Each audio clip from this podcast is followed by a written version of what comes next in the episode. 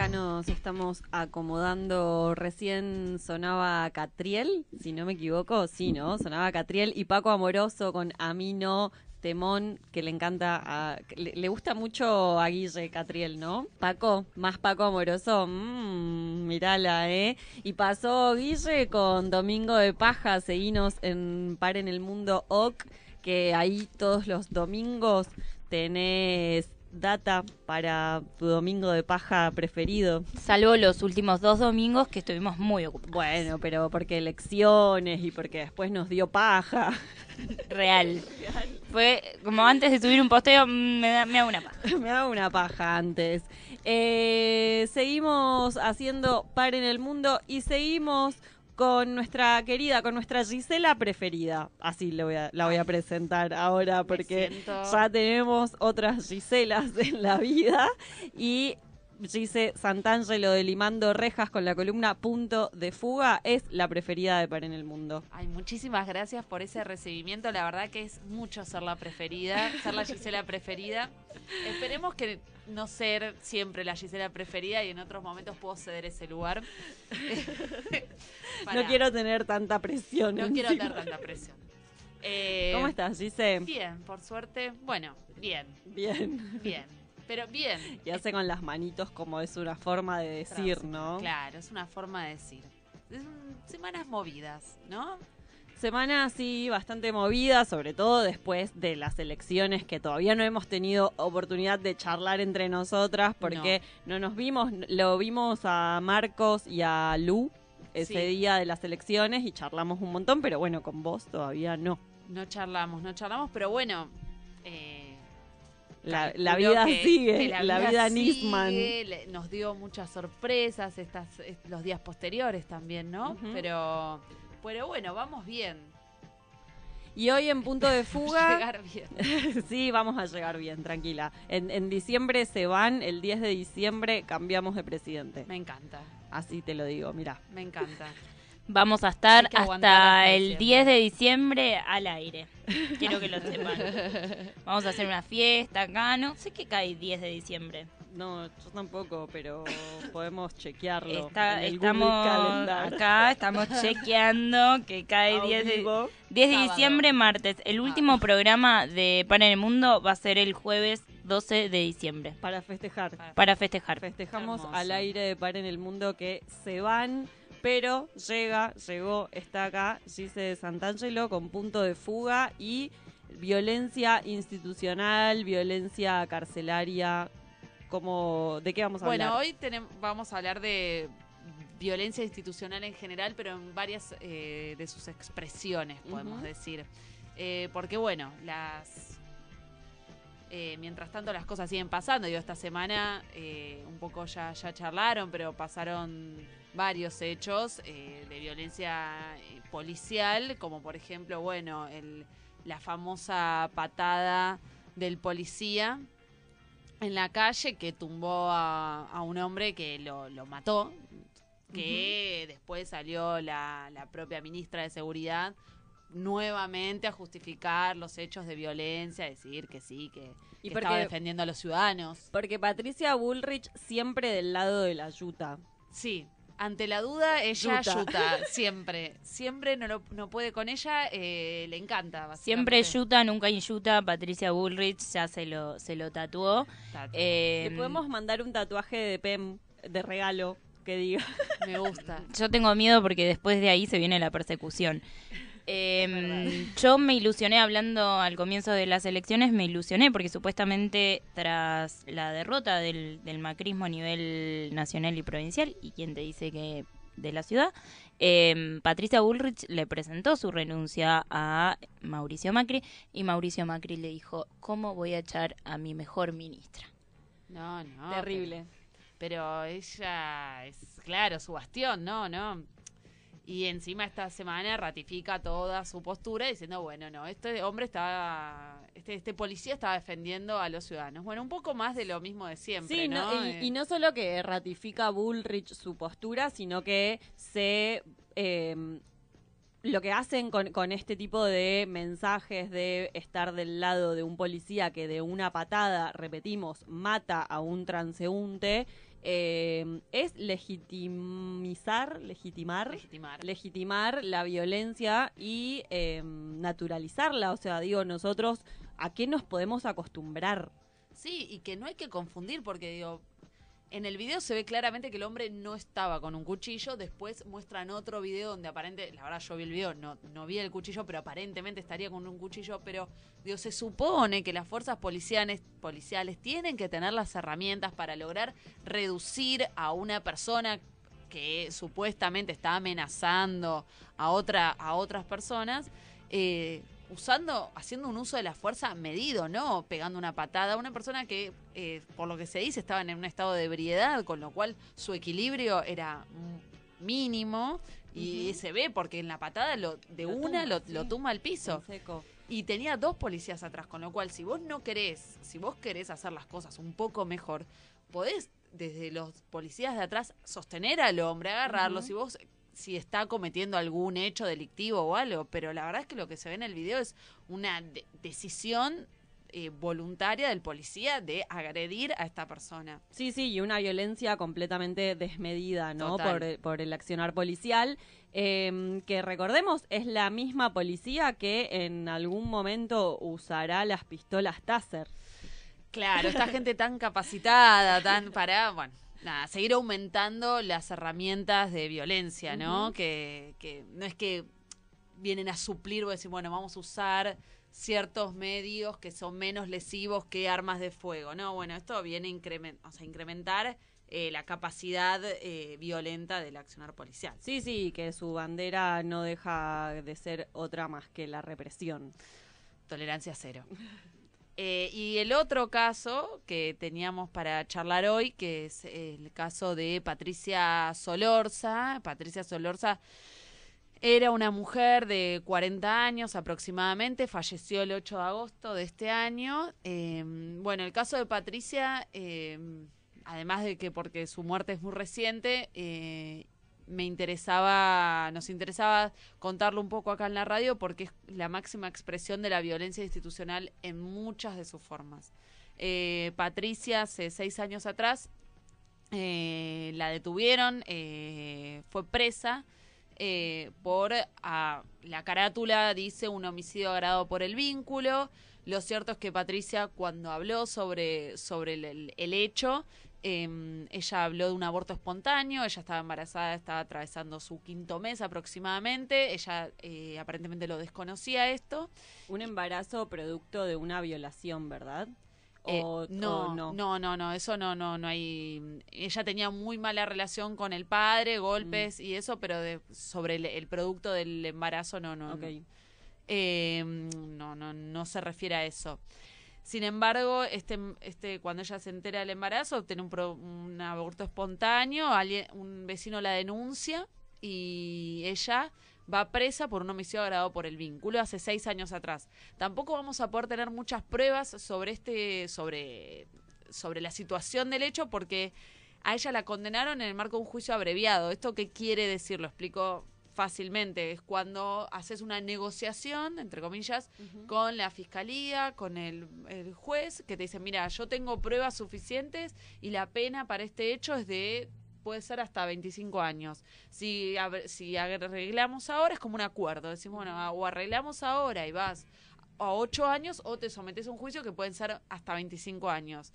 Generalmente, muchos casos, como esto funciona un poco extorsivamente, eh, muchas mujeres, muchas, en general, muchos hombres, muchas mujeres que son alcanzados por el sistema penal deciden arreglar en un juicio abreviado y bueno, la prueba que queda en la causa es, es ínfima o es muy poca como para determinar o no eh, la responsabilidad en el hecho, si eso es lo que nos interesara. Eso sucedió ellos, eh, bueno, Patricia fue condenada a ocho años y en su sexto año de estar privada de su libertad en la unidad 47, en el partido de San Martín, eh, ella empezó con muchos dolores en la panza, a sentirse muy mal, a sentirse muy mal. Eh, digo, ya después de seis años de estar atravesando la, prisión, nada, nada, lejos de- del momento de la condena, pero quiero decir, eh, en, ya privada de su libertad, empezó a sentirse muy mal, con muchos dolores de panza, a expresarlo, a decírselo a las personas ahí, decirle me siento mal. Nadie hizo nada hasta que de urgencia la tuvieron que trasladar a un hospital de José León Suárez. Cuando ella ya, eh, cuando sus familiares la ven, su- sus hermanas la ven, ella había adelgazado muchísimo, eh, estaba en una situ- situación de deterioro muy alta. La trasladan a un hospital y en un estado de salud muy grave. eh, la dejan esposada en una camilla del hospital. Ella hasta es inducida a un coma en- y aún así estando en coma y con custodios en la puerta del digo, estamos hablando de una persona que fue presa por un eh, aborto espontáneo, eh, como si estuviéramos hablando de el narcotraficante número uno, ¿no? Dos custodias en la puerta de la habitación, ella esposada a la cama en estado de coma, y así hasta que falleció en esas circunstancias y lo que se cuenta también, o sea, digo, está en toda eh, investigación también el caso de la inoperancia del, del servicio penitenciario bonaerense, de no brindarle la asistencia a tiempo, eh, la mala atención que habría tenido, eso también se está viendo, se está dejando ver del, por parte del hospital, en que en ningún momento fue tratada a- como una paciente más, siempre con esto, digo, el sello de la cárcel, ¿no? Como entras como una persona que viene de la cárcel y parece que tu trato tendría que ser que te mereces un trato diferente a cualquier otra persona que llega a un hospital. Sí, me hace acordar el, el caso de Patricia al, al de Belén, eh, la chica de Tucumán. Estuvo presa tres años también por, por un aborto.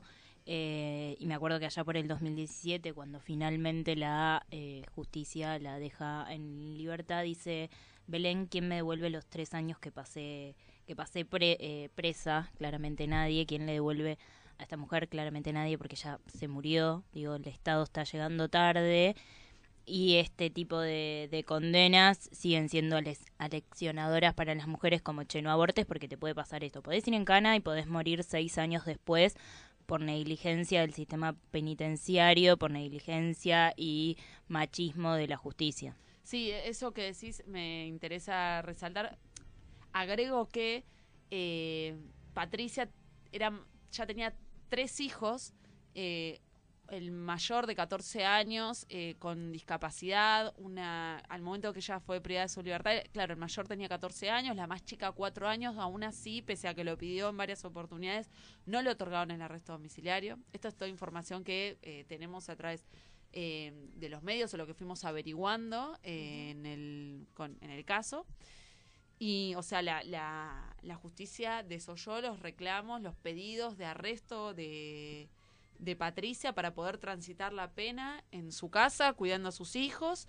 Eh, también el caso, digo, el momento de condenarla a Patricia, eso fue, digo, hablamos seis años atrás, cuando todavía no había pasado el debate por el aborto, que fue en, el en la Cámara de Diputados y en la Cámara de Senadores, pero que fue, digamos, lo que ocurrió el año pasado como un antes y un después en este tema.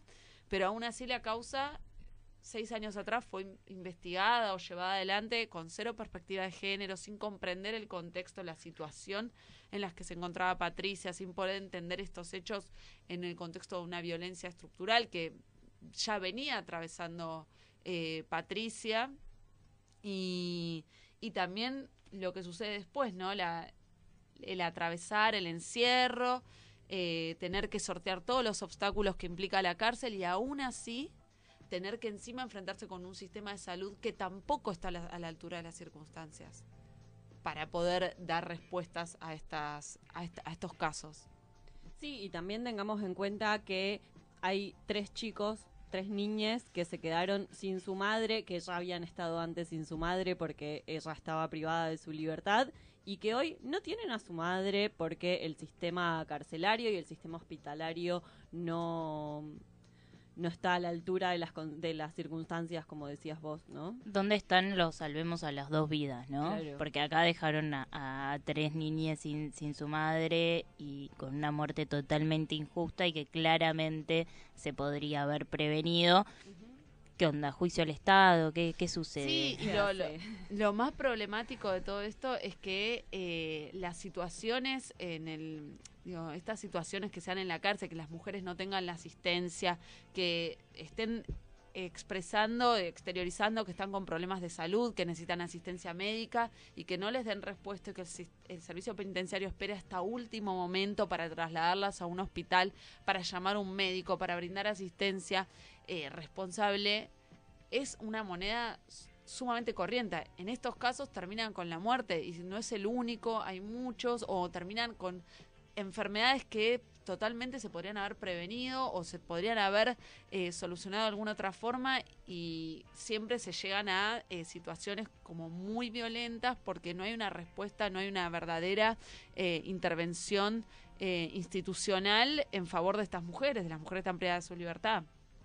Sí, parece ser que, bueno, es un gobierno al que claramente le, le importa la vida de, de- de ellos y sus amigos y sus grupos económicos, claramente. Así que, nada. Sí, y también lo, lo último para señalar que es eh, en el mismo hospital el trato que, como les decía antes, que recibió Patricia a través de los médicos, pero también la familia, mucha desinformación, mucha falta de acceso de lo que estaba sucediendo, esto de estar siempre vigilada, aún en coma Patricia por custodios y esposada en la cama, eso es ¿A un- trato inhumano. ¿A dónde- Claro. eso es un trato inhumano, digo, en, en la cárcel también suceden estas cosas de mujeres que, que aún est- estando pariendo, están esposadas, o sea, digo, la verdad es que el, el trato es inhumano que se recibe y bueno, en este caso pudimos ver la- todas las manifestaciones de la violencia institucional en Patricia. Bien, eh, tema fuerte, tema importante igual para, para seguir charlando la violencia institucional, sobre todo eh, lo que sucede, como siempre decimos en esta columna Punto de Fuga, lo que sucede quizás al interior de las cárceles y no nos enteramos porque mucha información que trae Gise a Par en el Mundo es por su militancia y por su labor como abogada y como integrante de Limando Rejas, ¿no? Sí, y déjenme pasar un chivo, si puedo, No, antes... No. Un chivo, eh, perdón, pero antes que me olvide, pues No, perdón olvidaron. a nadie. A nadie. Perdón que pidan los fachos. Total. Eh, estamos haciendo una colecta. Esto es medio, por ahí eh, parece medio asistencialista, pero no. Estamos trabajando mucho, ya lo hablamos acá en la radio, con mujeres en situación de arresto domiciliario, eh, que son estas mujeres que están transitando, en vez de estar adentro de la cárcel, están en, pri- en detención, pero en sus casas. Pueden estar en sus casas, no pueden salir. Bueno, esto es mucho mejor que estar presa, pero por como contracara tiene un problema que es que muchas necesitan, tienen muchas de sus necesidades básicas insatisfechas porque tienen que cuidar a sus hijos, no pueden salir a trabajar porque no pueden salir de su casa y eso genera un grave problema para poder abastecer económicamente y en un montón de sentidos a ellas mismas y a sus familias, porque generalmente son jefas de hogar. Entonces, como para a modo paliativo y un poco para en, este laburo que estamos haciendo junto a otras organizaciones sociales, cooperativas de liberades y, mm, con estas mujeres estamos eh, recibiendo alimentos no perecederos, ropa y juguetes. eh, y estas donaciones se pueden hacer, si alguien está interesado, se puede acercar a la cooperativa Hombres y Mujeres Libres, que está ubicado en la Mutual Sentimiento, en el barrio de Chacarita. Nos pueden escribir por mensaje privado a Limando Rejas, eh, a Como nuestro para Instagram. coordinar también. Para coordinar, sí, para más información, esto está eh, circulando en las redes, pero para más información nos pueden escribir a nuestro Instagram, a nuestro Facebook, Limando Rejas, a nuestro Gmail, limandorejas.gmail.com. Eh, Sí, podemos, podemos compartirlo en nuestras redes sociales, eso también. Y hablando de arrestos domiciliarios, me acuerdo que una de las columnas, no la anterior, pero pasadas, habíamos estado hablando de la emergencia habitacional en las cárceles, donde también hablamos de lo complicado que es el arresto domiciliario, si bien tiene un montón de eh, facilidades o cosas positivas. Así que después vamos a estar subiendo también esa, esa columna que estuvo muy buena. sí, Así es. tal cual. Bueno, muchas gracias. Pasó Punto de Fuga con Gise Santangelo de Limando Rejas. Vamos a escuchar a Charlie García con No soy un extraño y en un ratito hablamos de drogas.